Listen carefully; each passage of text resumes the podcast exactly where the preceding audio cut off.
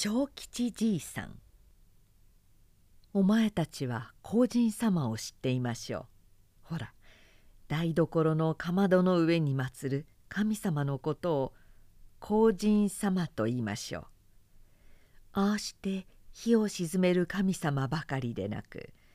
父さんの田舎ではいろいろなものを祭りました。眉玉の形を新子で作ってそれを竹の枝に下げてお蚕様を守ってくださる神様をも祭りました。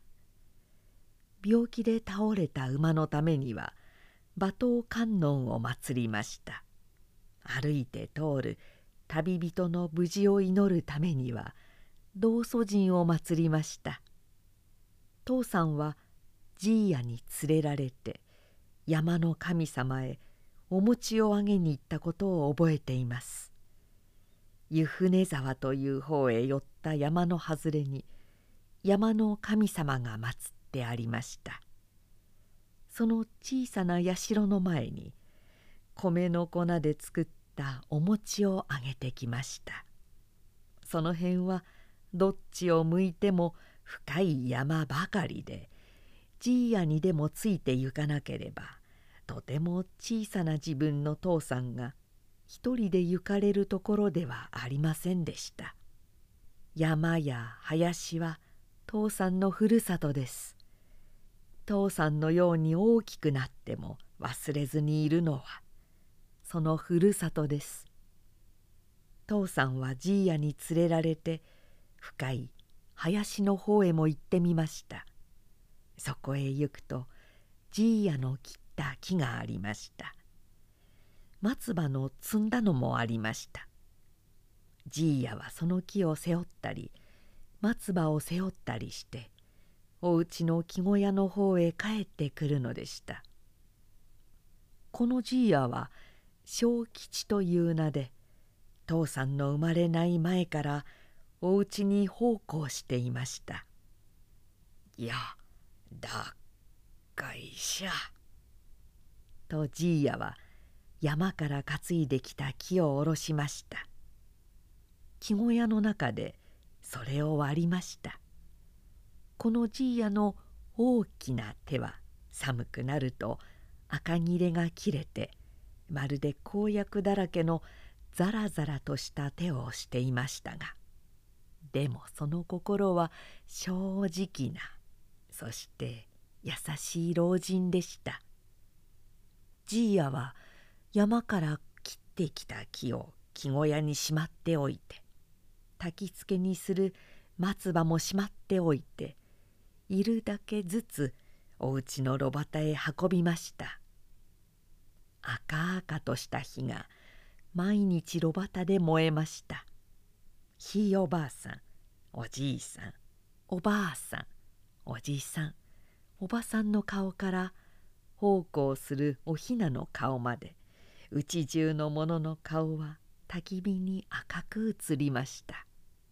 その楽しい炉端には長い竹の筒とお魚の形と縄とでできたすすけた自在鍵が吊るしてありまして大きなお鍋で物を煮る場所でもありうち中集まってご飯を食べる場所でもありました。父さんの田舎では寒くなると毎朝芋焼き餅というものを焼いて朝だけご飯の代わりに食べました。そばの粉に里芋の粉を混ぜて作ったその焼き餅の焦げたところへ大根おろしをつけて焚き火に当たりながらホクホク食べるのはどんなにおいしいでしょう。そのそばの匂いのする焼きたてのお餅の中から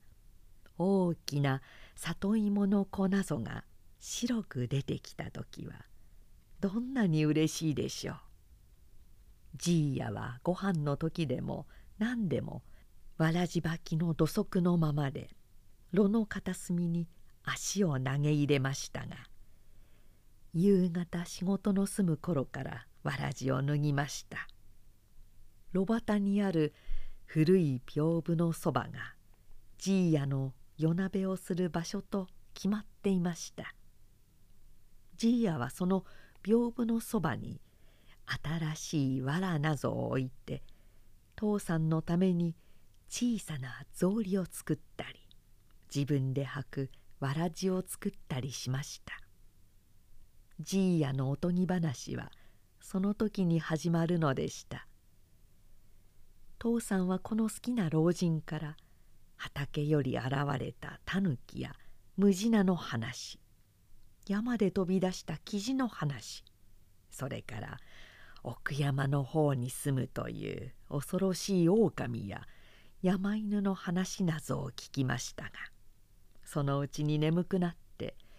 じいやの話を聞きながら炉端でよく寝てしまいました。